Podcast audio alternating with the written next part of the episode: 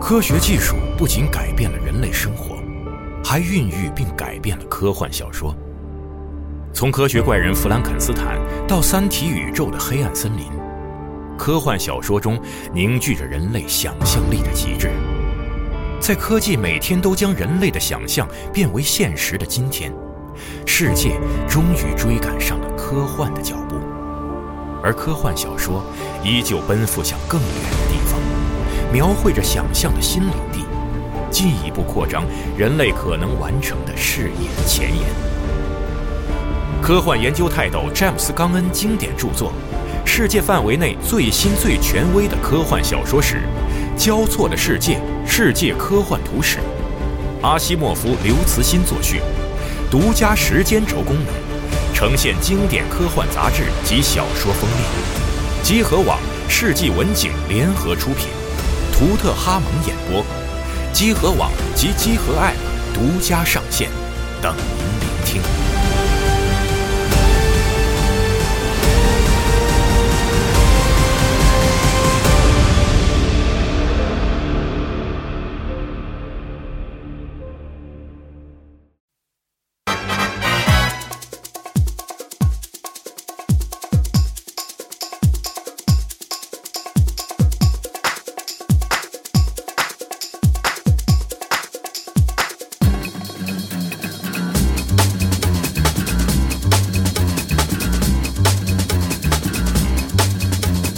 I think it's time we blow this scene.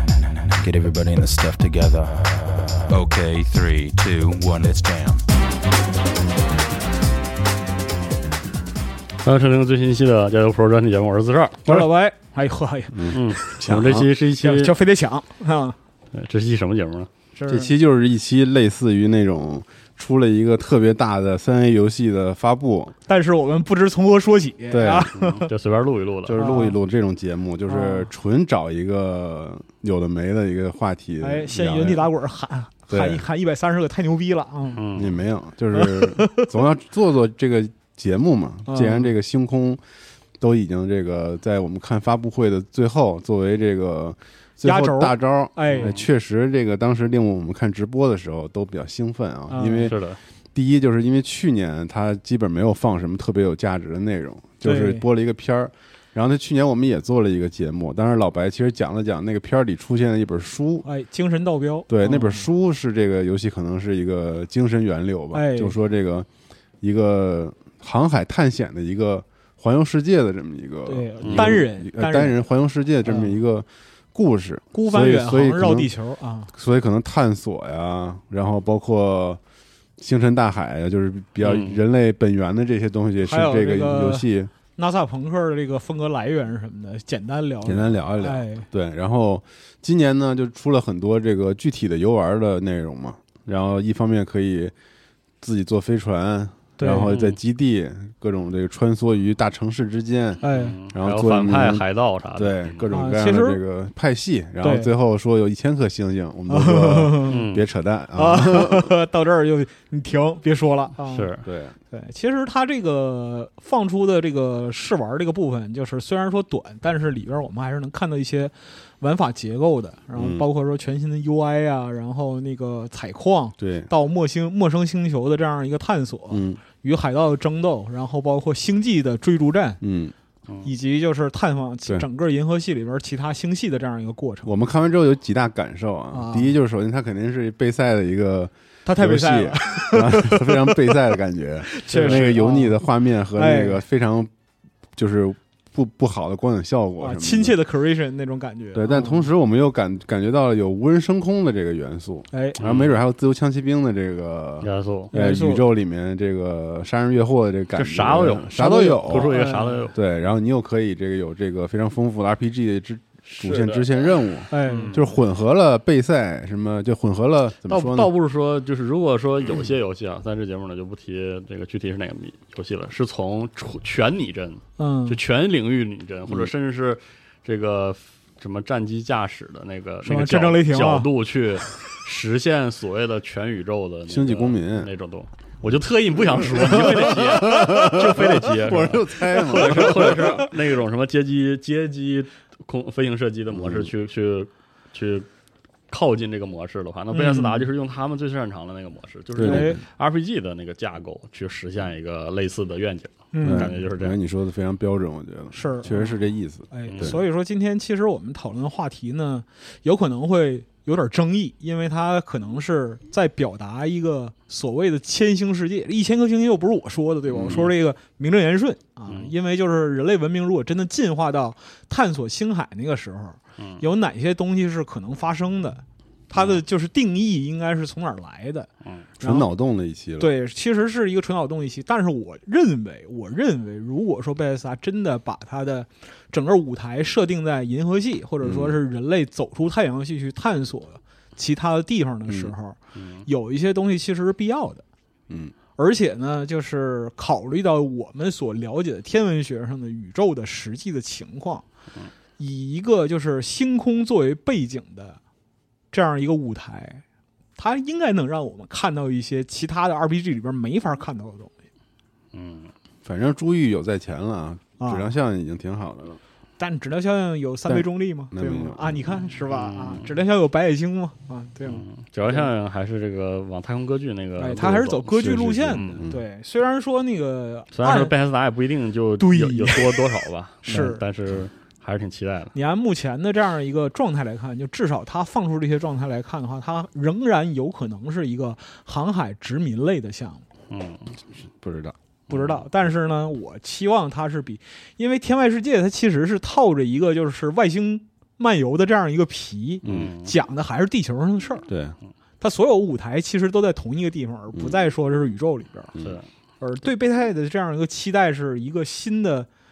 世界观，或者说是更大的格局能够带来的东西。嗯，真讲星空，真讲星空，对啊，所以就是 Starfield 嘛 Starfield，对哎对，所以说这一期其实我们会把之前做的好多节目啊都串起来，这挺好的。嗯，真的，对，我也就是是为安大为大家安利一下我们老的一些节目。我稍微准备的时候发现，哦，原来这么多东西我们其实都做过，是啊，我这天早上开车听了 CarPlay 的时候，啊，有一感受，就是说，你看咱们聊了这么多上千期节目了，嗯包括这个 Pro 类的专题节目也不少了。嗯，然后如果把每期时间轴里面那些词条都拿出来，单独变成可检索的内容的话，嗯咱这也挺百科的了，可能啊，产品部门不听这期吧？不听，啊嗯那挺好的。听了也不会，哎，也对会，拒绝听的了也会拒对绝的，是是的，嗯，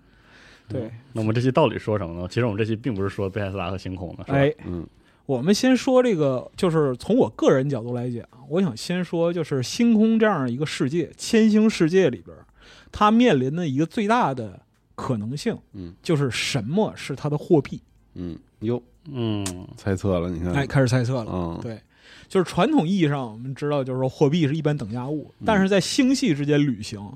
最大的可能是什么呢？就是我们传统认知的啊，香料，香料 沙丘了是吧？谁掌握了香料，谁就掌握了宇宙。哎对嗯能能源呗，金银对，嗯其实是能量，嗯或者说是能量的储存形是式。的，嗯，对这是个很经典的设定，很多的太空主题的游戏的货币就叫能量币。对能量币嘛，对对，而且就是围绕着能量在星际旅行里边儿，其实可以设计非常非常多精彩的东西。嗯，就比方说传统来讲的话，就是无论是黄金时代还是新浪潮，很多科幻小说都是围绕着能量缺失和补给展开的，然后发现新的能量形式，采集能量艰难，包括就是你看那个飞船里边儿，因为 Todd 三月份的时候他接受一个采访。嗯他特别说到，就是飞船里边呢，在建造的时候可以搭配很多子系统。嗯这个子系统里边有一个很重要的东西，就是能量平衡。哦，其实你知道，有点像地铁里边那种感觉，就是子弹也是钱，嗯，就你啊打、是的，对，就是、哦，对，就是你呢做生意或者说是去开拓，然嗯后你获得了能量，但是呢，打个比方说，你获你在路上遇见海盗了，你是把这个能量分配在武器上，还是分配在引擎上？嗯你是把它干沉了，还是转身就跑？嗯但是呢，就是你使用能量的这样一个效率，有可能关联到就是你这趟到底是赚钱还是赔钱。嗯，这甚至这个能这能个也跑啊不完是这个他新新出的了啊，对，这其他的一些其他很多游戏里边游是戏里也也有有这的，种就是是你的能量调度的一个系统，对、嗯但是这个东西在星际的背景底下就是很有意思的，因为这是一个特别经典的理论，就是能量是交换的一般等价物嗯嗯啊。这个不是我说的，这个是一位历史学家、科学家、未来学家。嗯，这位老先生叫瓦茨拉夫·斯米尔哦，嗯啊，他应该是二十一世纪之后就最红的未来学家，未来学家之一，就是那个比尔盖茨、马克扎克伯格都给他写过推荐语和序什么的。嗯，对就他的研究领域致力是什么呢？就是社会科学和自然科学的跨领域研究，嗯，就是自然科学、社会科学是如何互相影响。嗯哦，对样这里复杂边儿科学那意思，对，，这里边就很有意思了，就是你看着他是在说能源，实际上他可能是在说人口，在说经济，在说食品，嗯，这些东西和能源都是息息相关的。嗯而且他最后把这些东西汇集起来，形成了一本书，就叫《能量与文明》。哦，能量是哦文明之源，能量是一切的基础，嗯哦能量是衡量一切的标准。他就就是凭这本书，就是比尔盖茨给他写的推荐语，就是说没有哪位作者的书能像斯米尔的新书那样让我满心期待。嗯实际是这是十年前写的，他说那时候其实有点类似于对凯文凯利那种评价，是嗯，就开创一个时代门槛嘛。嗯然后老先生在这个书里边他就写的很清楚，能量我们今天听起来是是个物理概念，嗯实际上它最开始是一个哲学概念。哦是吗？，对，我操它源自古希腊的哲学。 ，energy 哎呀，对，伊娜 这个， 过瘾呐！你这个说法让我想起了，嗯 啊，我看过类似的，也也有这个类似的表达，哎，嗯，就是 energy 啊，嗯包括说近代哲学，在中世纪之后，在近代哲学发展里边，能量首先是作为自然哲学的定义被引入到讨论范畴的，嗯，直到能量守恒定律被确认之后，它才正式登堂入室，成为一个基础物理概念。那从能量与文明之间的关系来讲，所有的文明都是能量的使用、转换和利用效率的体现。嗯没有能量就没有人类文明。无论是哪种对人类文明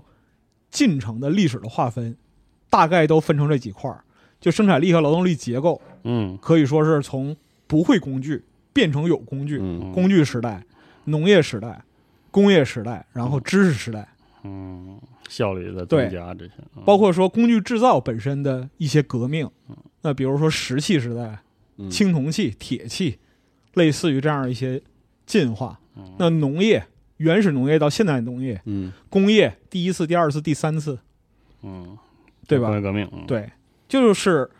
老先生呢，就是瓦茨拉夫·斯米尔这位老先生呢，他在书里边描述的状态其实是这样的，就是人类历史，我们到现在为止所知道的历史已经完成了四次转移，嗯而这种转移其实都是质变，哦嗯就是你看过去的东西啊，它可能是那什么，嗯，就有是样觉儿觉得很寻常，嗯但其实那已经对于就是当时的人们经历了整个一个社完整社的会时形态代的蜕变改变。，嗯对嗯，就是你看啊，这里边举一个特别不恰当的例子，就是前两天我看着个笑话，嗯就是说我这一辈子看过色图，嗯，比我的祖先从非洲走出来的时候到我爸那一辈子还多。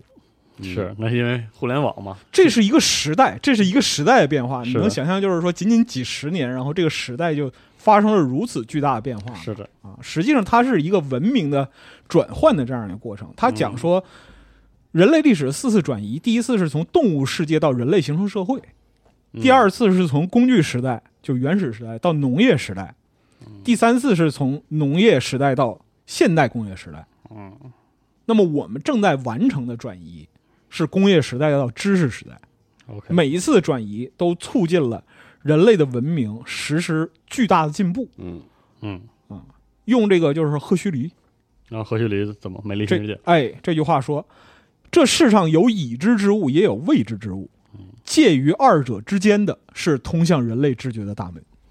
哇，这话是说的还挺深的，是啊，就是是时代转换的时候，人们会在这里边包含着非常非常大的这样一个不确定性嘛。嗯，你想看全球大航海那个时候，是对大家吧都不知道那个你海说图彼那岸边是什么？彼岸是什么？有没有彼岸，有没有彼岸都对不知道。对，嗯不断的发现，不断的突破啊所以说呢，在这些东西的表象背后，实际上是能量利用效率的变化。对，是的，真正的现代化开始于第一次工业革命，这是因为人类对于化石能源的利用形成了规模。嗯嗯，在那之前都是小打小闹，哎，就就就像这里边其实可以举一个电影里的例子，就是《二零零一太空漫游》嗯那个猿人使用骨器，他头一次会使用骨头作为工具，然后把这个骨头扔向天空，是，然后突然之间就变成了飞插船，入了一个飞船，对是，就所以说，文明的进化在这一块儿来说的话，就是你能够使用工具，实际上已经注定了你未来能够能够制造飞船，哦，确实 有道理。就是能量转化这样一个效率。那但是呢，进化的过程对于能量利用效率的规模是呈急速上升的。猿人的时候，它只能使用生物能量。然后我稍查稍资料的时候特别有意思，你知道吗？就是在十七世纪之前，嗯在十七世纪之前，你能看到所有东西基本都是大骡大马，是啊，那肯定大骡大马嘛，然后使用生物烧柴能火量，嘛哎，对，烧柴火，啊，用原始工具提升了这个能量利用的效率，然后包括说使用工具、使用辅助的手段嗯，进行猎杀、进行食物处理和保存。对，在这个阶段里边，人类进化了，有生理的进化，也有社会组织性的进化，嗯能量利用的效率提升了人的组织性。嗯，是的，那包括说对火的熟练使用，你可以看到所有的工具的进化里边都包含有火。对啊，是就是原来的话，是你像石器那个时候没有，但是火的熟食，火烧出食物，促进人类的这样一个族群扩大。是那么包括说使用陶器，哦，是使用陶器对吧？炼铜，哎我操，嗯这词儿能说吗？炼铜，然后炼铁，炼铁嗯啊，这样的嗯这样一个进步。甚至包括纺织之类的，对嗯，所以说呢，回报的能量越多，社会的复杂性才能越增加。是的，那就是为什么我们在历史上可以看到很多社会在临门一脚的时候，崩了，就比如说到了一个就是封建王朝极度繁荣这个时候，它就开始走下坡路，嗯，是因为什么呢？它的能量利用效率没有被提升，哦，但是规模而已，它规模上嗯升了，规模上升了，人类对于能量的使用总共的总计增加了。嗯，但是没有新的这样一个生产关系，或者没有新的科技发展，是没有突破，所以产生了什么呢？灾荒、战争，哦，或者说是其他东西。这样的话，就是人类的规模哇就下来了。要下来啊，所以这个其实你就可以想到《星空》里边他反复在说的，就是我们人类最后的希望，嗯，哦，哦就是人类到底在此之前遭遇了什么。不得而知。就是如果以我们今天玩家的角度来看的话，就是他们的科技已经超越我们的时代了，科幻作品嘛，嗯对啊，对吧？但是究竟遭遇了什么，使得他们在那个时代被迫成为人类最后的希望？嗯，其实它那个反映了所有的设定上的某某些大冲突，本质上都会是都是其实是文明利用率达到一个坎儿的时候顶峰对表现的。包括说你像殖民航海时代，为什么呢？嗯就是欧洲那点地方放不下那么些人，是，把人撵出去，嗯，对，吗？特别是奥地利它开始工业化、集约大生产了，就对更留不下那么多人了。对，嗯，所以说你看，就是很多很多历史著作，包括说我们之前在其他节目里边提到《枪炮、病菌、钢铁》《嗯，万历十五年》对，啊这些东西，嗯它描述的这样一个阶段，其实都是文明在不同时期的一个切片的反应。嗯，就人类社会走到这一步，它就再也上不去了。嗯，然后为要有一此个突破。对，要有一个突破，这是从社会科学的角度上来说的，嗯自然科学角度上也有。我们之后稍后会说这一点，那咱们现在面临的是什么样的突破呀？那咱们这不是我们这是咱能几关心的事儿吗？几个傻逼啊 录节目主播聊能聊说呗能说的啊。嗯，就反正是它星空里边所呈现的这样一个愿景，嗯是我们需要去向往和达到的。嗯因为就是说，斯米尔这位老先生呢，他在这个书里边认为说，能量有诸多的形式，但是呢，能量就在那儿，你没法把它转化了，嗯，你也没有办法，是就必须它你必须要把它转化到可以为你所利用，是，这才行。这是在能量守恒定律，就是热力学第一定律的这样一个基础上推演出来的。嗯我们沿着转化链不断前进啊，潜在的有用功会逐渐减少，这种无法回避的现实，就构成了热力学第二定律。嗯有与有用能量的损失相关联的度量就是熵。嗯所以呢，斯米尔指出说，虽然宇宙的能量的含量是恒定的，但是单向熵的耗散将导致复杂性的损失。嗯在任何的封闭系统中产生更大的无序性和同质性。换句话来讲的话，就是你的系统复杂度越大，嗯，你的能量消耗就越大，那么产生的伤就越大。那么维持的话，你就要滚雪球往下走。嗯，维持需要的能量也会越来越多。嗯哎，嗯所以说呢，就是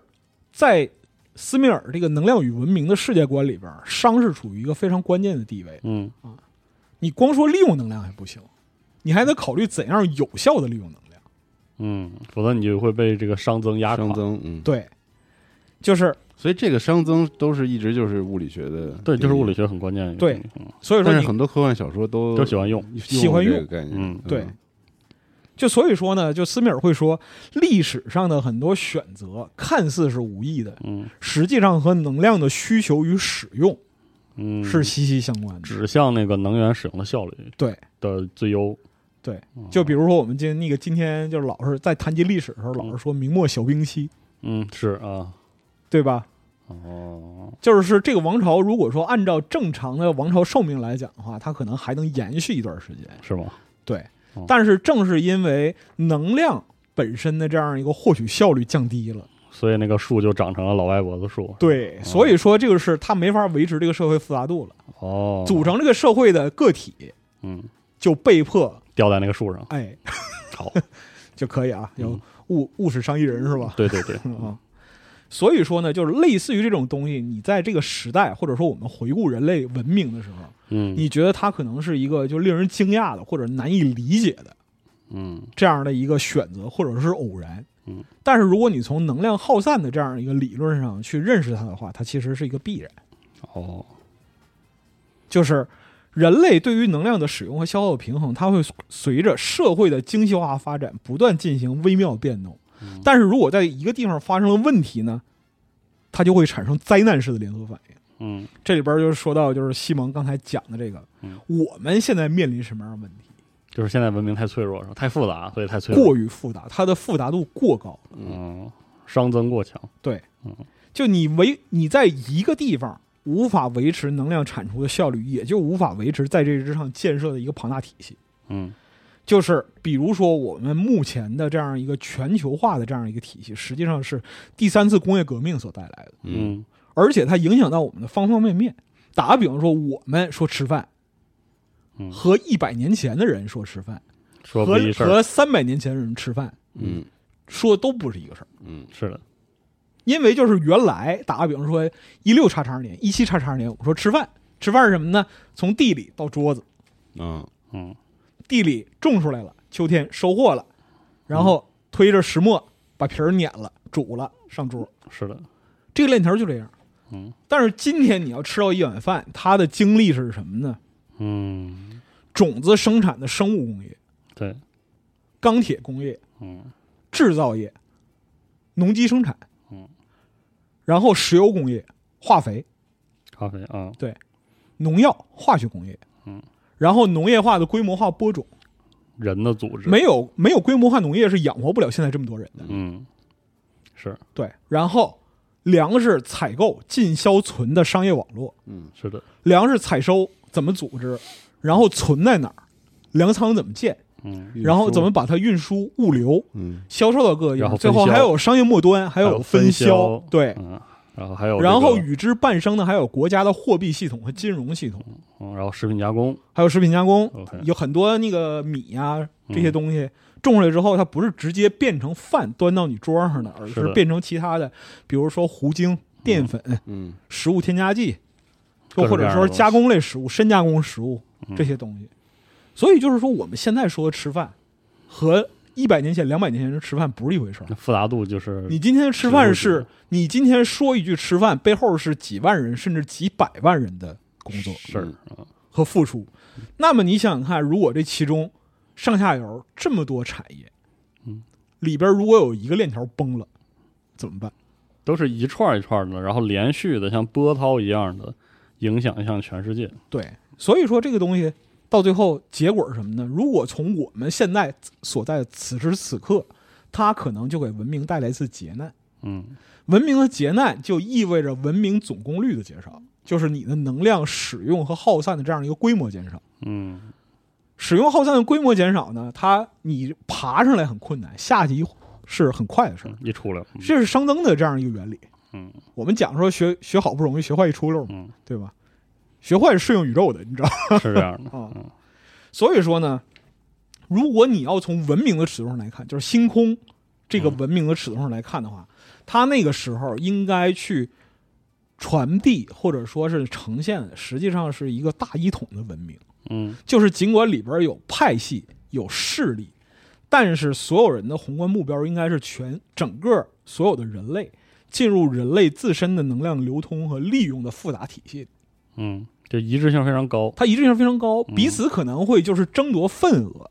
但是它最终的目的应当是能量的利用，嗯提升文明的价值。哦，就是未来如果能够出现星空那种级别的文明的时候，嗯，就要维持一定的一致性，哎，不然这个熵增就会把这个文明拖在地表上。否则的话，其实就会变成那种就是说，文明的发展靠考古嗯啊，这个事儿他妈也发生在俄国嗯啊，就是俄国现在军事工业呀、包括说是他连社会科学都要靠考古，你知道吗？嗯，翻之前的东西，好多事儿，二零就是二零二二年了啊，现在很多新的发现是靠翻八十年代、九十年代的东西嗯翻出来的，这是因为什么？就是因为它的社会复杂度不足以支持它的文明成果，嗯这个事儿就变得非常有意思。哦。你哦打这还真是这个能能源观，确实对这个，甚至对于一些科幻游戏的世界观设定很重要，啊，都还挺挺有参考价值。是吧？嗯但是星空里就不提这个了，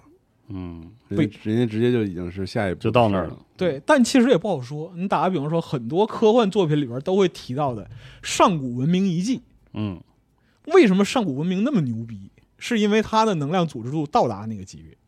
嗯哦啊，包括星空里有这段儿，啊？它有那个外星文明的遗留物之类的哎，那个部分。就是说这个东西呢，其实是我们难以预料，或者说你硬去想很难想的。都想不到的。嗯，所以我们暂且不去考究那些细节，假定就是说斯米尔这个能量与文明，嗯它是星空这个游戏世界观的一个基础认识。嗯啊，所在这个里边，所有人的就目标是一致的。那么，人类要迈向星舰时代，嗯乃至千星时代，必须所获得的是超越现有能量利用效率的方式方法。嗯，这里边直就直接肉眼可见的就是可控核聚变，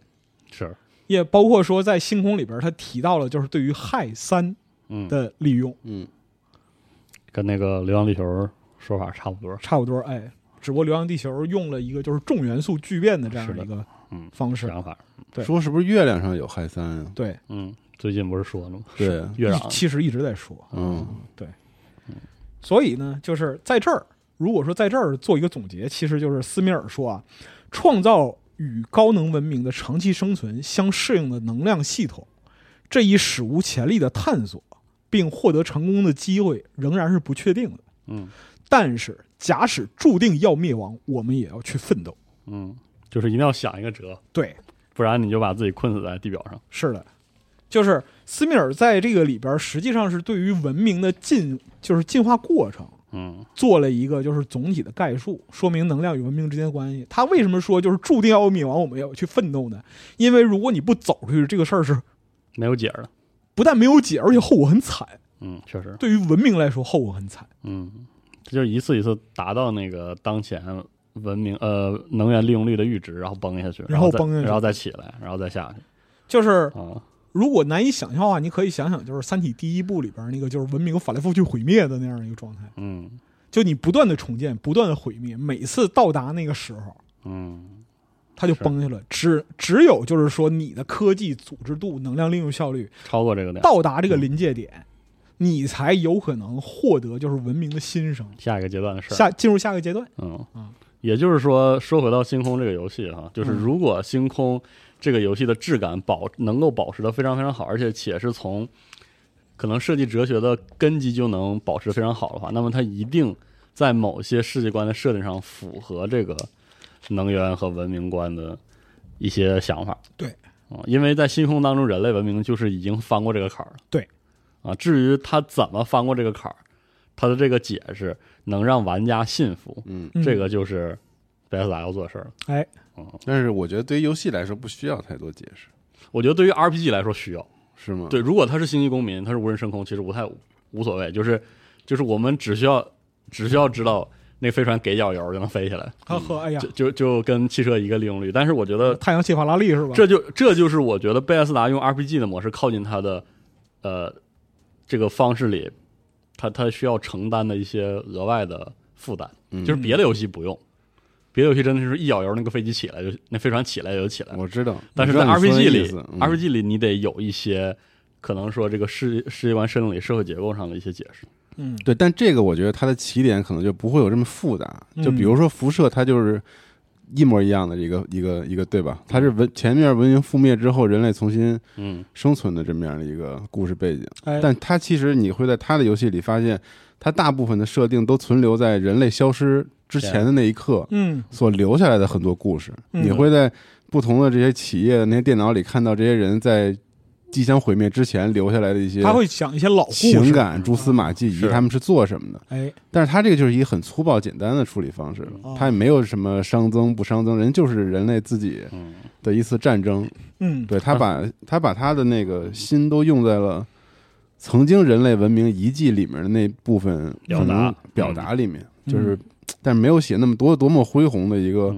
但是辐射它就是这点比较讨巧，嗯，它就是先拉高，然后往下降一档，它就已对经留下这个空间了。对嗯但星空就是一直在往前，是一空星空就是要讲明白这个往前到底往前到什么程度，什么程度能不能说服玩家？嗯而且就星空的目的，可能也是在讨论这个，也是在讨。论这个事儿，嗯有可能就是辐射里边它两个文明纪元其实就是莱博维斯赞歌，对差它中间是有一个质的差别的，它门槛在哪儿？它掉到门槛底下去了。嗯所以说你，你回顾《往日辉煌》，玩家在玩辐射的时候，实际上你是在那个门槛上边的。嗯，所以就很容易理解。对，但是星空的话，就是在讲一个我们都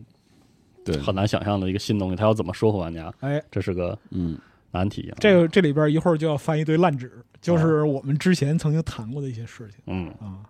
就是我们先说这个千星世界嗯这样一个文明，就是我们人类有能力进入星系漫游了，嗯，它的技术。我们人类文明的技术能达到一个什么样的水平？嗯这我个历史上人类甚至研究过是吧？对哦，那人类太研究过了。嗯就人类文明总功率，嗯就是文明输出的功率，嗯，这是一个特别严肃的，但是看起来像拍脑门儿的问题是。啊，哦，这对我来说啊，我觉得有点熟悉。哎，所以接下来提的俩人，你肯定都是巨熟悉。哦嗯咱啊们聊过这个，对，一个叫卡尔达肖夫嗯啊卡尔达肖，夫一个叫卡尔萨根啊。好对前面两期节目，都聊 过，都聊过。哎，对你像那个之前戴森球那期节目嗯里，边，我们提到过这卡尔达肖夫嗯达肖夫指数。哎，我们先说一下这个卡尔达两个卡尔嘛，嗯我们先说这个就是卡尔达肖夫，他是一位伟大的天文学家、天体物理学家，嗯，全名叫尼古拉谢明诺维奇·卡尔达肖夫，一九三二年生于莫斯科，曾经当过这个俄罗斯科学院下属利贝杰夫物理研究所天体中心的副所长。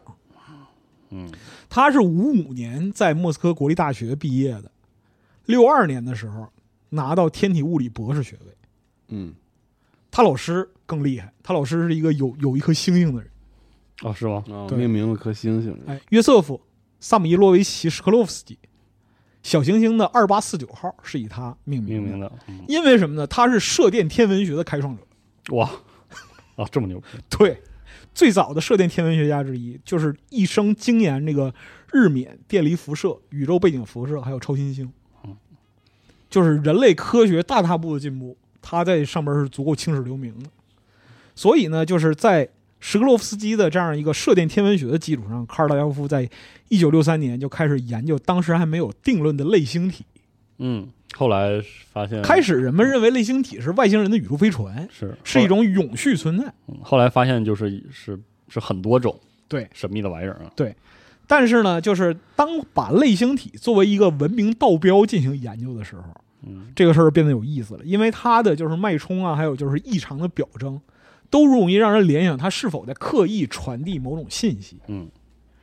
所以呢，卡尔达肖夫这个时候就不可避免地思考了一个问题，就是宇宙文明的层级到底是怎样的？哦，这《三体》中的宇宙社会学。哎，嗯宇宙社会学出现了嗯，就是假如类星体是地外文明，是比我们高级的文明，它那是哪一个层次的地外文明？下一个文明就来了，就是下一个问题其实就来了，所以就要是定义文明的等级，哎，嗯定义文明的等级以及低等文明咋理解高等文明，是的，它到底高到哪里去了？高到哪里去？哦，嗯所以说他想来想去，最后依靠他的天文知识，提出了一套逻辑分类法。这个东西就是我们之前说过的卡尔达肖夫指数。对，他这个卡尔达肖夫指数呢，完全是依据能量的输出功率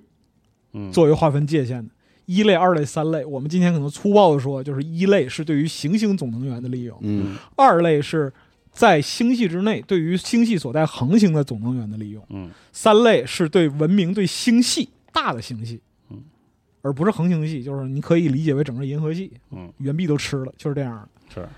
就咱这们是差不多接近一型是吧？现在将将快要成为一后线后边会说到很多让人绝望的事儿，你嗯是知的啊道吗？嗯老他妈绝望就了，少给自己脸上贴金，别那种啊别我们都是虫子，哎，对嗯对对，对嗯就是我们要那个用功率来说一下的话，嗯一类文明对于行星可驾驭的能量大概是十的十六次方，哇，这个实际数字根据行星特征是不一样的，嗯，这里边只是给出一个大概的数。二类的就是能够驾驭恒星的，是十的二十六次方瓦，嗯，啊十后边加十， 26加十个零，能用上太阳的能量了，就是比那个一类要加十个零嗯。这个东西级就指数级的上升，它是非常非常可怕的。是的，第三类就是对于星系的驾驭能量，大概是十的三十六次方瓦。嗯就它是，你可以看到它是一个非常非常清晰的，就是无论是能量使用啊，还是物质转化呀，嗯还是一个综合性的这样一个物理定律，它它看起来像拍脑门儿，它实际上不是拍脑门儿，嗯，是的，它很严肃，非常严肃。后来就是那个卡尔萨根，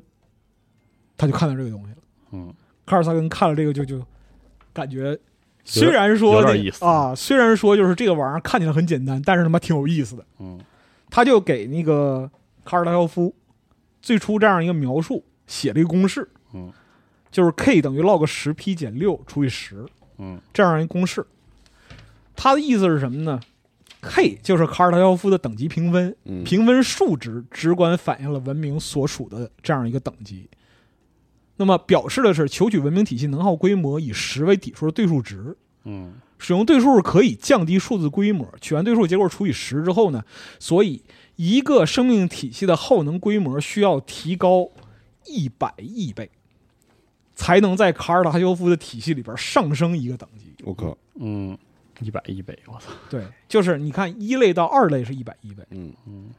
就是二二类到三类，等于说一个文明从一类到三类需要耗费我们目前的文明体系的一万一万亿一万亿亿嗯，倍的能量。嗯，我小脑瓜想不出来这我样小脑瓜的，也崩溃了，对想不起来，想不了这种数，然后卡尔萨根就是拿出来，在他那个就是完善了这样一个等式之后，嗯，拿出来算了算啊，很客气，这就是萨根谢尔达肖夫评级啊，哎，在这儿就按照当时的能耗等级冷战时候，啊进行一个小计算嗯啊，说那个冷战时候呢，我们的位置是零点七级哦啊，前途是光明的，道路是曲折的，是零点七，零点七嗯哦对还没到一，没有，差远了。嗯，行吧，就为了帮助理解这样一个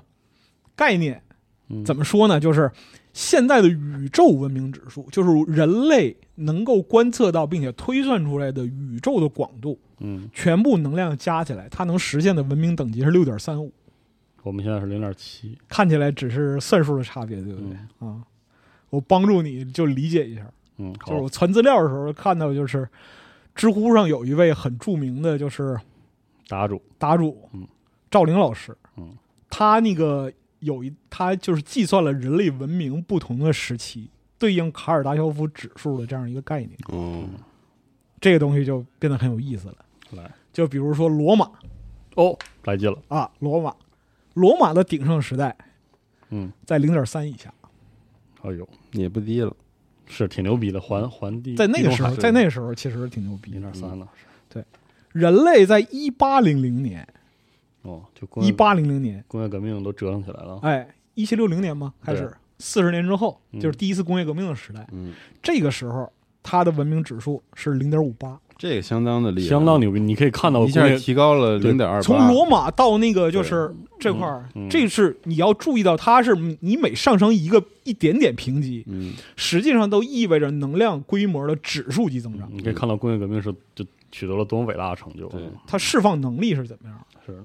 就是一九零零年的时候，嗯人类文明的卡尔达肖夫指数是零点六一，嗯，哦，一百年，一百年，两千年的时候变成了零点七一。你看我靠这块那儿那又涨十，那又冷战0.1你可以看到，就是这一个世纪里边，人类文明和能量利用的技术增长到什么程度？嗯，哦，经过真这凶个残现代战争之后，对两场战争，嗯对，和冷和第三场冷战，冷战。哦，这么质问当时对，哦，然后呢，然后到二零一五年嗯，啊，大概是零点七二，嗯，就差讲不了多十五年涨零点零一可以了。就到现在来讲的话，我们客气的说，我们现在应该是零点七二八到零点七三。嗯，也就可以二零二二年录这个节目的时候啊，假如就是说未来人们翻到这段录音的话嗯啊，请怀念一下人类文明的辉煌期啊。嗯，我这个们曾经达到了就是零点七三的卡尔达肖夫指数，你 这话让说啊，啥意思？嗯，对，就是包括人类在内，整个地球生物圈的总功率，就是所有所有的活物能够被定义为生命的啊，这样一个指数合计起来是零点九，哇塞，哦，才零点九啊，对，真难呀，而且这个里边儿就是包括了就是很多很多方面，嗯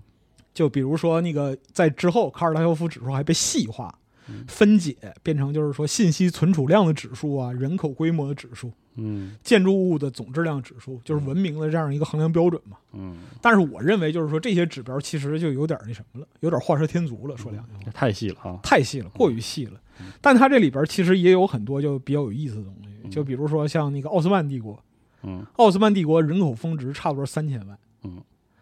汉朝的人口峰值差不多五千九百万。这么多，啊，罗马的峰值差不多八千万，嗯，唐朝的峰值差不多也是八千到九千万。嗯， OK，就你可以看到，就是生产技术没有突破的时候，它上限就在那儿。嗯然后帝国吧崩了，嗯，一过了就就出事儿了，对，一过就出事儿，因为你能量利用效率没有一个新的转换方法。嗯，就是罗马帝国鼎盛的时候，它这个就是零点三以下是怎么算出来的呢？嗯，就是罗马帝国鼎盛时期，八千万人在每一时刻平均有四百万在劳动，嗯每个人平均输出一百瓦，OK，啊一。百万，这个人力呢，就是卡尔达肖夫的文明指数，精算的话是零点二六零二哇，这样子。哦，但就是你要纵观整个人类文明的能量输出功率的话，有一些瞬间是很牛逼的。哦，怎么说打个比方，大一万，啊？苏联那个著名的对，炸弹，嗯，五千万吨核弹哦，啊，就是当量是五千万吨 TNT 的大核弹。嗯，它爆炸的时候啊，苏联的输出功率达到了就是卡尔达肖夫文明指数一点八七，就那一下， 就那一瞬时的，对，瞬时的，因为它人类的那个就是群星闪耀时因吗，为就是它那个爆炸的时候，它的时间非常短，嗯，三十九纳秒，在那时候输出了五点四乘以十的二十四次方哇，瓦嗯，这样的能量、人类文明支棱了一下，啊，人类文明闪耀时。支棱了三十九纳秒，之类对，如果宇宙间有能够观测到三十九纳秒的能量爆发，嗯，这个时候就会发现，哎，平衡仪扰动了一下，我操，有文明的信号，就哦就那一会儿，就那一下，就那一下嗯，一点八七，嗯然后呢，最后就赵玲老师在这个测算里边，最后给出了一个结论，就是我们呢如何达到就是那个超越嗯一类文明啊，达到快到一点八七那样一个程度啊，嗯，就是我们只要每秒引爆两千五百万颗沙皇炸弹就可以了。每秒，对，嗯，哦，听着跟闹着玩儿似的，人类文明就起飞了，你知道吗？ 啊确实飞了。可以，嗯所以说，你从这里边可以看到，为什么需要每秒引爆两千五百万颗沙皇炸弹，然后才能够到达那个程度，就是因为指数是魔鬼。嗯，如果一个细菌、一个病毒无限制的分裂下去，用不了多长时间就会占领整个宇宙。但人是类做的不到，对人类的输出功率是没法一直保持指数增长的，对，包括说我们在那个最近十年或者说一段时间，嗯，包括说冷战结束之后，很多人都会提啊，为什么感觉我的人生没啥变化？太没啥变化了，呃，会有这样的说法。是吗你看，就是打个比方说，那个 Reddit 上有一个很著名的漫画，嗯一九八六年不是那个一一一九六九年，嗯啊，我们在讨论啊，使是用吧电子计算机把人送上月球。嗯，我们现在还在二零二二年，我们还在讨论这个事儿，啊，确实啊，你要这么说，那确实是这样，嗯这是因为在你之前所看的那个指数增长的阶段，是人类历史发展上很罕见的这样一个过程。嗯，极其恐怖的那个对，就平地有起飞，有精算是什么？就冷战是人类能量利用效率提升最快的一个历史阶段。嗯嗯，在这样一个峰值，每年的增长率差不多也就百分之三，哦，哇，而且就是在最近二十年来，人类的输出功率是一直在下降的。有增长率的，不断对嗯哦，从某种意义上来讲，我们可以把它理解为是什么呢？人类丧失了一致的目标。嗯，冷战的时候，人类是有目标的，嗯，就是彼此把不属于自己的对方弄死。是北约要弄死华约，华约要弄死北约。嗯就有人类这样你说人类有点出息吧？是啊，有这样一个统一目标存在，嗯能量的输出功率的提升，呃能量的利用效率嗷嗷的提升，嗯，对吧？是，然后就大伙儿一听，哦，全球化了嗯，啊，这下，这下大家都麻了。嗯嗯，挺好，所以说呢，就现在的科技悲观的这样一个观点，就讲说科技的发展是不是走到尽头了啊？可能回去变永远五十年，嗯啊，嗯这种是，是吧？其实所在最后的逻辑，它都会落在人类能否通过保持增长，让自己达到文明飞跃的门槛儿。嗯，现在最大的希望是可控回聚变和量子计算，是，就是如果一百年里边儿能出现这两个东西能够出现，并且我们用一个比较俗的词儿叫商用化吧，啊嗯这样呢，在这个两个技术节点的加持之下，嗯啊，再用个三五百年时间，嗯，我们有可能能摸到就是一类文明的边边儿。好，但是就是这个东西，它就像那个从零到一那样，嗯，如果你把一无限的细分的话，就最后一步永远是最艰难的，是，就是万尺，就是一尺之锤，嗯，日取其半，万事不竭。是，就最后那点儿，好吧人类从零儿爬到一类文明那一块儿，就最后你面对的就是艰难险阻，是是很难贼想他妈难以预料的，嗯很难想象啊，几乎不可想象。是，而且就是你真的跨过那个界限了，打个比方说我们之前讲过的，这就涉及到我们之前说过的另一个事儿，弗诺文奇。嗯，弗诺文奇提到技术基飞点跃，技术基点，技术基点问题，嗯就是如果说读过他的这个就是《结联合局界区三三部曲》曲，嗯这个事儿，你就知道它实际上是用空间来代替了进化过程中的这样一个嗯。飞跃的过程，他把把它转化成空间之后，作为一个科幻小说，它就读起来它能让人读，对更容易理解了。嗯，对，就是我们要说的就是人类达到一类文明出发去践行世界的时候是什么样子，因为那个时候你是不得不走的。嗯，为什么说不得不走呢？你像卡尔达肖夫指数里边他说，你对行星的整个资源和能量的利用已经到达了这样一个状态嗯，啊，你只能走了。那还真不是，哦你可以不，走，你可以不走。嗯，啊，你可以，你就是你觉得啊，这是我这是我的故土嗯啊，落叶归根，我我就要待在这儿。问题在于你不走的话，就是整个人类的命运就在地球上完结。是嗯，这和就就没有是未来了。嗯这和是吧你跨没有跨出那一步是一样的，嗯因为整个地球的能量来源来自于恒星，嗯也就是太阳。是我们现在消耗的所有能量，实际上都是阳光在地球的历史上，就地质年龄上嗯，不同时段的储存与转化。对，包括化石能源，包括这，包括那。就是我们目前的总功率输出能够达到，就是说太阳的差不多百分之六嗯，这样子。但是呢，如果你想要达到一类文明的时候，有一个测算，它很残酷，就是你要把地球上所有地方都铺满太阳能板。你要你要完成完全使用太阳照到这个星球上的所有的能量，能量。哎嗯你才是一类文明了。然后呢，就是即使你能够达到这样的程度啊，你就算把整个地球表面都铺满了太阳能板，嗯真的做到了，也会面临一个问题，就是收集的能量导有致损整耗个地球的环境变成不可逆转的变化。嗯，贼直接的这样一个描述，就是说呢，阳光呢，它是用来干嘛？它是用来给行星加热的是啊！你把整个阳光都收集起来呢，你这个行星热到什么程度，你自己想。哦，确实哈有物理学家算过这个东西，啊，是吗？对这么还严肃的算是吗？特别严肃。哦，就是对于达到一类文明的乐观估计是全球平均气温四十度，啊，平均平均的意思是什么呢？就是南极、北极所有地方都加起来，嗯，就是你在这个地球上不可能看到一咱半就儿泡汤里呗，，对挺好。未来水世界，你知道对挺吧好？啊，这是这是最最乐观的估计，四十度。通常认为，如果人类能够实现一类文明的话，地球的温度差不多是平均七十五度到八十度。煮熟了呗，对差不多，嗯，就一锅虾汤。挺好的。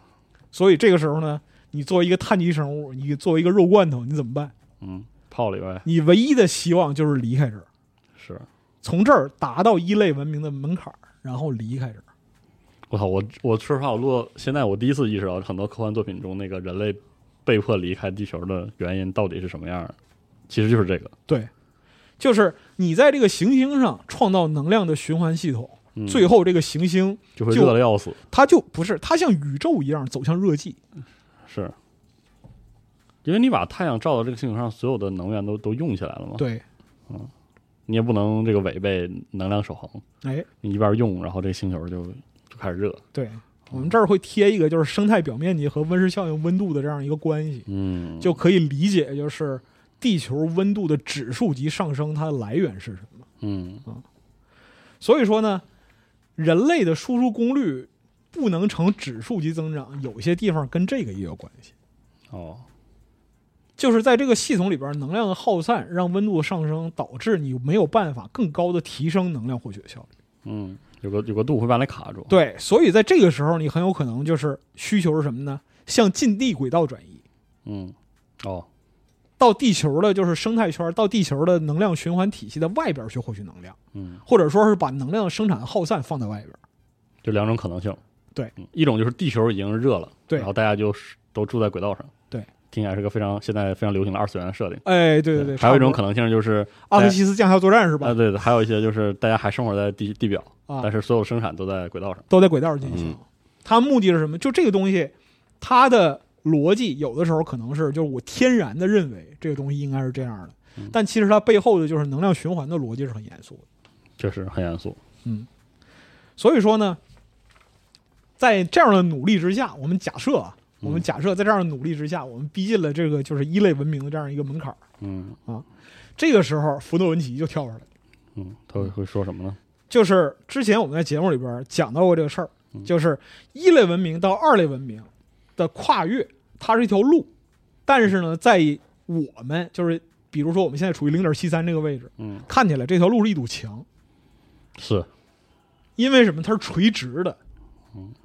你要么沿着这条路爬上去，要么在这个墙上撞得粉身碎骨。嗯，就是当你无限逼近一类文明的边界的时候，对你会面对可能人类就会面对某种程度上的地狱。嗯，你可能认为那是地狱，嗯，但是呢，就是这一步你跨不过去，你就永远跨不过去，哦，哇塞，马上就要死了。嗯这里边就其实就很类似于哲学的这样一个观点了。嗯。这就是你看物理的这样一个状态嘛。那你也不知道啊，是万谁一谁呢知道呢？是你看啊，我给你举个例子，就是还是我们之前说过的例子，戴森球。嗯，嗯，戴森球是一个特别典型二级文明标志，是的，是非常典型。但是戴森球到底是什么样？这个东西配我们想吗？是我们就是想破头，我们也并不能想象得到它到底会是什么样。因为就是到了我们能够见到戴森球的时候，我们所掌握的就是基础科学、材料工艺，嗯，还有能量利用方式和现有的东西完全不一样。是，这打个比方说，比如说我现在啊，回到就是说两万五、两万两千年前的北京，嗯对吧？我拿出个打火机，嗯，嗯， 我操，我操，然后叼嘴里，嗯，咬了，啪咬了，不是我先打火，啪咬了，行所就是所有的他不跑，他也得拜我为王，你知道吗？是的啊，嗯你就神仙，我就是神仙。是，就这个事儿，你跨越时代的能量利用效率嗯，的方式，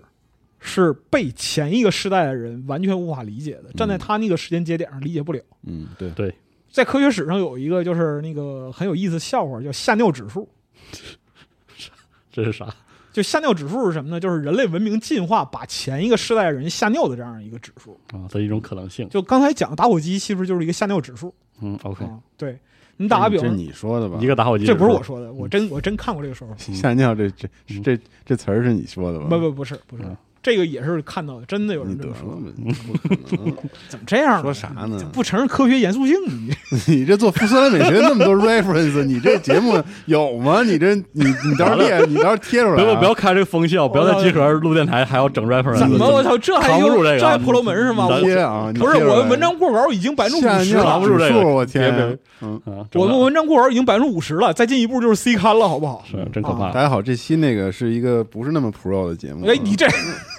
嗯 行吧，嗯，就总之是那个我们还是回回归现实啊，嗯就说一说，就比如说你现在在用笔记本嗯，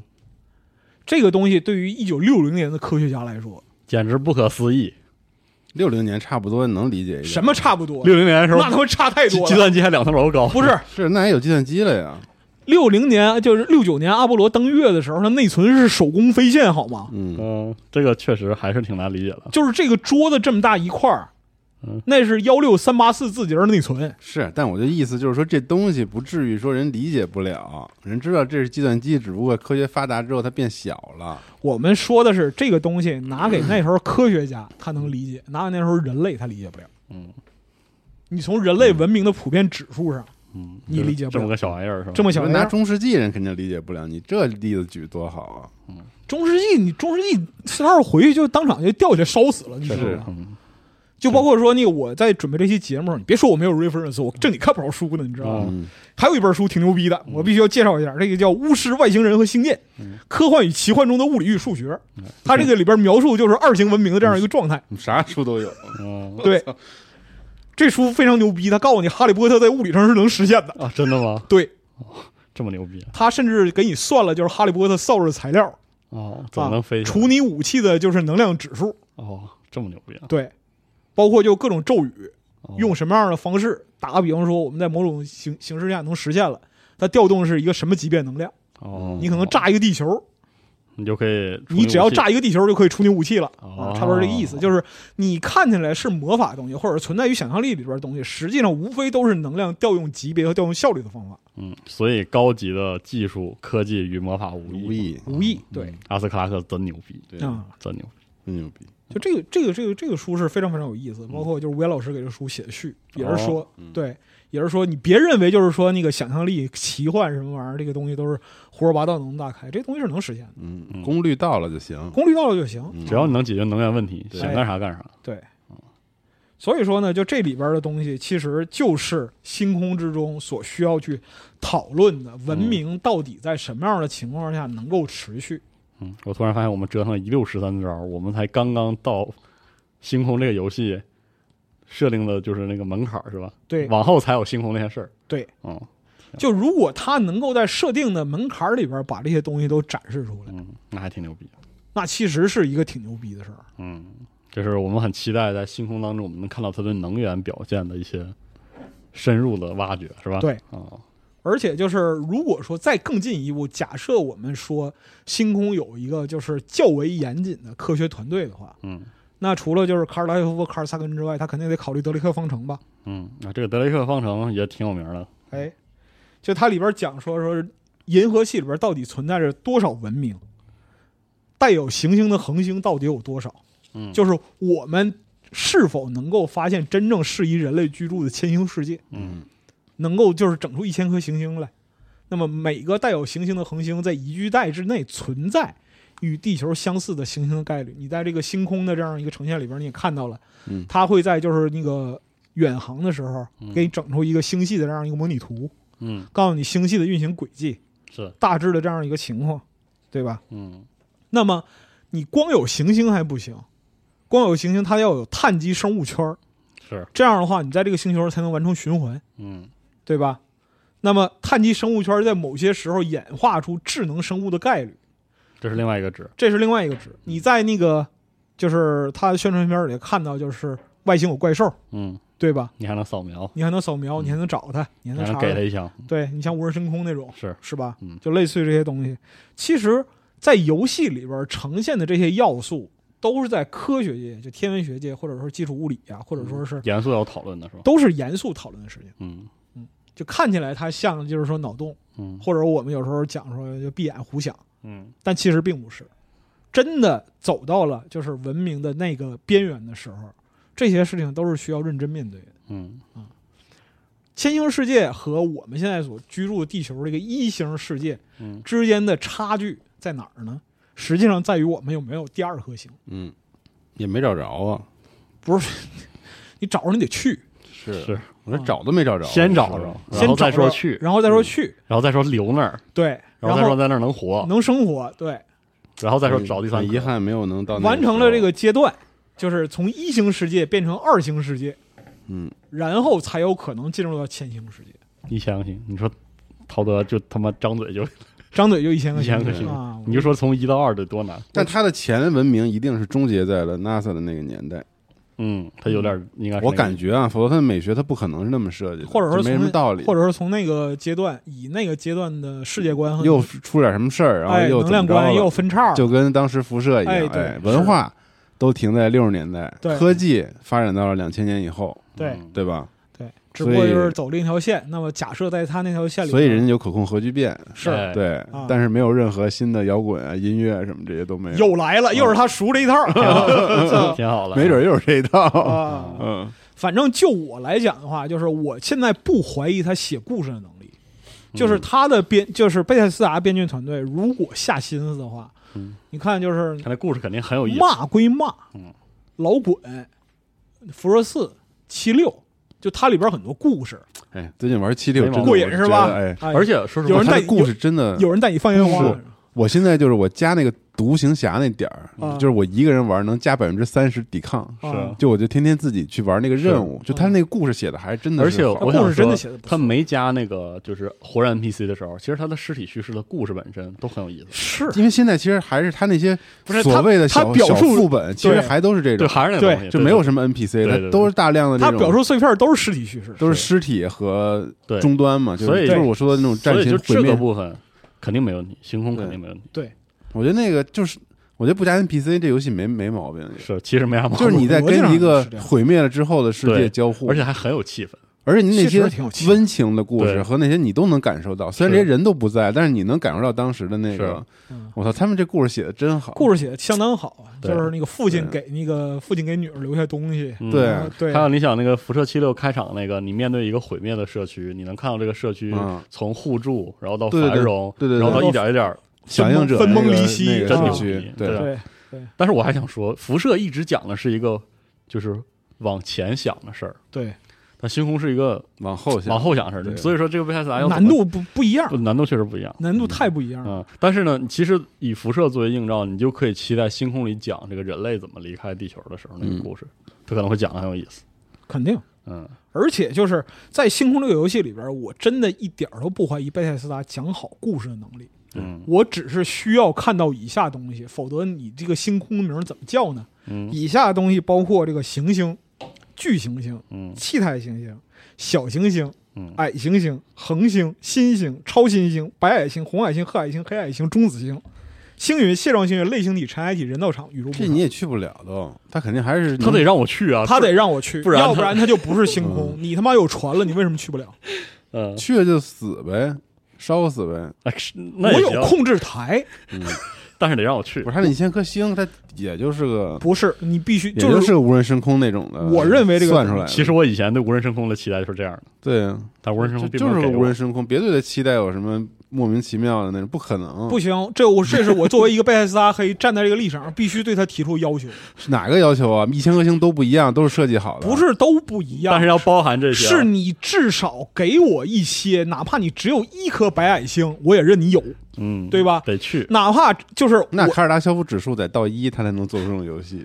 我必须要就是你想象就是那个卡尔达肖夫指数到了一类文明之后的事儿，嗯，那时候备那个时候的备赛能做你要的游 戏，现在他零点七五这不行的。我就我就提一个特别明确的这样一个表达，就是如果所有故事发生的场景它的重力值都是一，我就要骂街。那我也要骂街，那怎么可能啊？人家傻呀，人做这么一游戏，那可不好重力说都是一啊那可不好说，那不一定，你可别 逗了，我操，那太逗了你！那可不好说。嗯你你还记得就是说辐射四发 DLC 发到那个就是原港之后我说了什么吗？嗯，希望不傻，对不对？ 言犹在耳。嗯我不可能，不可能！你这说太逗了，简直不嗯可能！那不而且这有什么难实现的？这个数数值问题在游戏里并不是难实现的事儿。嗯，但是他得跟那故事合上啊，是吗？对吧？是吗？重力他都做不到，这备赛啊，他对啊。光影可能做不好，但是这个差不多吧想法总是很很好的，是吧？因为嗯呢，我就肯定玩 PC。你看啊，我说这个事儿，主机版没法玩。为什么我要说重力这个就是有一个。嗯就是所有故事不能都发生在重力为一的场景下，嗯，重力的变化会对人造成影响，是重力的变化会对开拓造成影响，嗯重力的变化会对能量材料的获取造成影响，所以它的故事展开逻辑是完全不一样的。他那演示关卡不就已经有重力不一样吗？那只是人飘着。它只是人飘着，它不哦但是故事。我我我明白老老白说那个东西是无垠太空里，记得吗？嗯，无垠太空里的那个就是小行星世界生活的人，他是不能去地球的。嗯，他在地球他是适应不了了，就是类似这样。是你要在他的 RPG 和叙事上体现出这样的差你异。一定要在叙事上体现出来，就是嗯这个东西，这个东西对于贝塞斯达的编剧团队来讲的话，其实要求很高，是的，要求有点苛刻。它相当于就是说什么呢？你生活在地球上，一年的公转周期是三百六十五天，嗯日出日落，每一天的周期是二十四小时。嗯，现在你要给我设想一个，就是说和这个规律完全不一样的地方，嗯然后你的生活作息、工作、劳动、嗯开采、战争这些要素都要和就是它所在的物理环境匹配上。这有什么难的呀？我操，我靠，还是挺难的，我觉得真的我操，还真是还是挺难的。这质量效应啥的不早不就做了，哎哎，质量效应是完全吗？完全不一样。我就想人说家也是 RPG，啊我就想哦说，不，我就想说这点，质量效应是非常清晰的，把自己的坐标落在太空歌剧里的，不是这跟太空歌剧有啥有关关系啊，非常的有关系有。啥就是关系啊？它落在太空歌剧里，我这就这段你跟他说，我不说了。我可以接 受，我面对的所有的外星生物嗯，其实是人类，其实是人类。嗯比如说啊，克劳格哦人可能好哦，战明，白了，这个这个是这我但同星意。空没有，嗯而且星空直到现在也没有放松这一点，它是它要包含一些比较严肃的非太空歌剧的对宇宙的可能性的畅想，嗯，它必须得把这事做出来。 就是你知道，我后来又看了好几遍 Xbox 结尾的时候的演示，嗯我觉得这个游戏在目前演示里给我真正让我很下沉、让我有些失望的地方，其实是两个，一个是里面的反派是海盗，嗯，这个处理的非常的粗暴， 我非常担心，就是这个游戏为什么海盗会粗暴啊？就是我非常担心这个游戏实际上就是我跟一个海盗组织打了四十四十个小时，那你应该不会吧？那希望拍戏他肯定很多，不是我我要了，对我而且要他了，他去年的那个，他去年其实演示之后放出了一些设定，是啊就是已经说了他有几个派系，四个派系，对对，四个派系，四个城市，那就还不如太空歌剧呢。嗯，是，就我对吧就说，就是他 这对吧做不成什哎，么样，这话不是我说啊，这话然不后是我说，枪毙枪毙对你。然后是吧然后然啊做后不成什么样。然后第二点就是它，我我觉得它里面加入了一个就是所谓的上古文明的遗迹的探索这个部分，也过于讨巧，有点偷懒了。嗯，就是我是非常希望这个东西要展开，或者说像老白说了，我不求它有一千个星系，但是它可能会有那么四五个星系，你得给我一些就是很下功别夫、致很有的很有花活的世界观设定对吧。别是四个又是人类城市，对，是就吧这那的，你说你说给我整四个神神堡，我就骂街。你那个一六十三招，然后跟资本主义开玩笑，最后到拜占 庭。但我对觉得是吧这是备赛，他做不出你们想要的那种。哎，但是我因觉为得最早我我觉得他们会做出一个特别了不起的一个，但是我看完这两年的之后，我就因为我也我稳定，我觉得备赛就是稳定了，做是 他们是我我累，我一天我想病情稳定了我是吧我类比了一下，你想《天际》，其实它基本上就做到了，就是说在奇幻故事里，它做的所有的《天际》里你能遇到的大的阵营拉到都头了都非常复杂，而且新，是吧？嗯所以说我希望在星空中，它能给我这样的体验，就是说面对一个星空的那个体验，天际的复杂程度应该已经相到当到恐头怖。了，天际相当牛逼。辐射也从来没到过他对那就个是程度的你。今你就是今天那个很多小朋友啊嗯嘲笑贝塞斯达，你看这天际的操作，那是二零一零年，嗯在那一年透的跟你讲那儿有一座山，他能上去，这件事儿非常牛逼。是，嗯，而且是那太复杂了，是，啊所以说星空但是太有趣了。是，就是因为经历过天际，经历过湮灭，所以我对对星空其实，哎，其实还是有非常高的期待的。就我不管我怎么说，我都有非常高而的且期毕竟是科幻主题的，待。而还有一点就是，我希望它满足当年无人声控没有满足到的一些东西，就是应该会。我觉得它很好的吸收了无人深空的一些东西吧。是吧？嗯，希望因为看来探索遗迹、取得资源和一千颗星，这完全是无人深空的描对，述。就他妈那套嘛。对，跟他一点关系没有，这完全是。而且我还，而且我还是要重复一下，当时无人声控在没有像现在这样塞满东西的时候，嗯，我对它的一个优点的表达就是，如果这个游戏没有逼我天天埋头挖那点破玩意儿了啊，嗯挖矿是吧？我真的在很多星球上抬头看天的时候是很开心的。嗯我很希望贝塞斯达会给我一个同样的体验，而且更有层次，而且带搭配着相对而言精心设计的故事，嗯，我非常希望星空是这种体验，但是其实就这种预期有点儿就是任性，是说有白点了任性，我知道。对于玩家来讲的话，是一个美好期但待。玩家不是口嗨吗？玩啊家，玩家口嗨，我作为玩家口嗨还是怎么 了？是不是但这一千颗星没准他会开放给玩家呢，让他们去变成自己的星球。还用你开放？嗯，开不开放都就是这属于意思，我就属说于他属是于社区的，，对，属于社区的嘛。可 笑！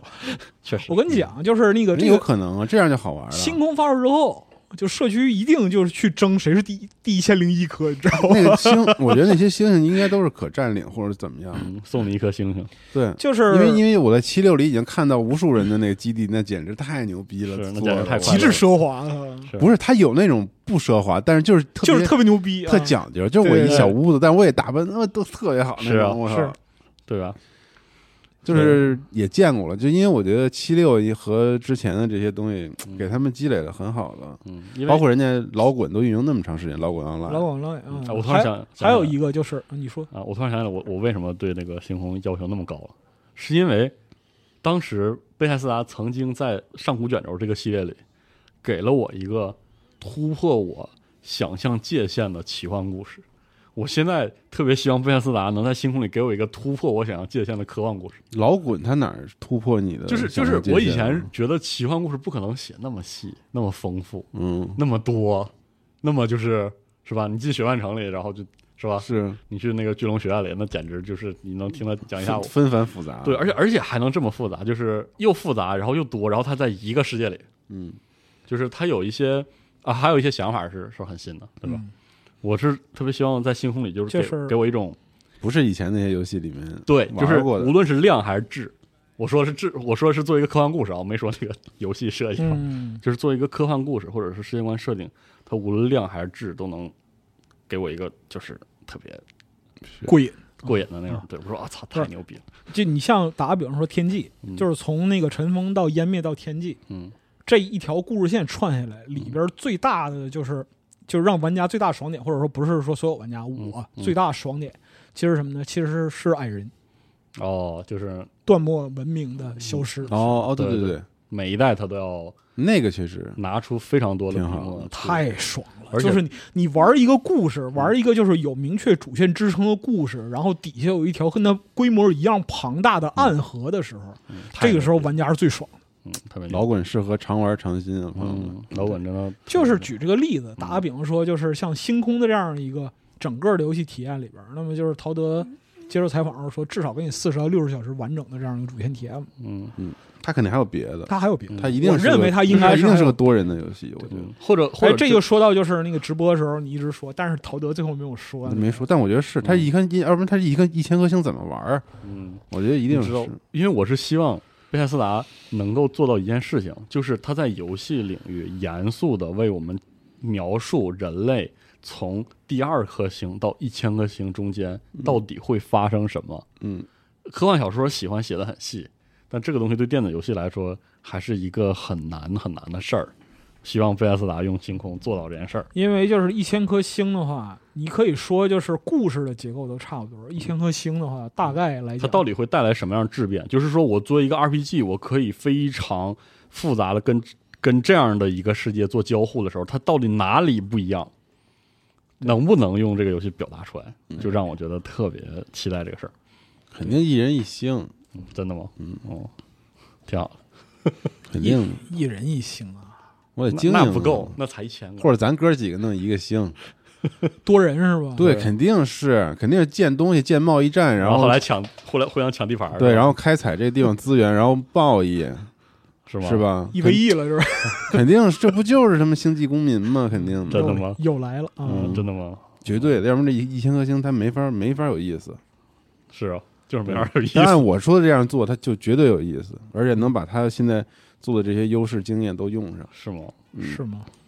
不好说捡垃圾多开心，天天七六里头。我但是你操如果有其他人跟你一起了，对于有些人来说就没有那么开心了。比比如说你去说你自己是吧？比如说啥你，啥意比思？如说你进你找机会进个 Daisy 的多人服务器试试，就一嗯点儿不开心。是，但是七六没事，七六它没有 PVP 啊，是就是很少有人玩 PVP。不是七六开始的时候有 PVP，后来人他现在都不玩也有，但事儿也有，但人们都都不玩不了。玩儿。是啊对，对，那最好。对，因为我是说那种你说玩家自己建设那种小型社会，还有什么互动啥的，有点太难为 VS 了。是吧？想想都害怕，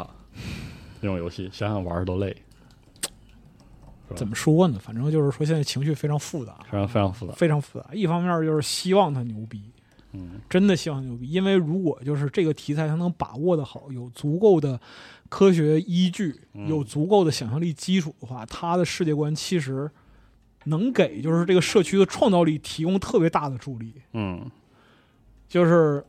我反正我觉得这世界上玩家社区除了杜牧和贝塞斯达玩家社区之外，就是嗯，很少有 Min 这样 Minecraft 的也差不多。算也差不多，嗯对。但是就是关键在于一个好的基础。嗯，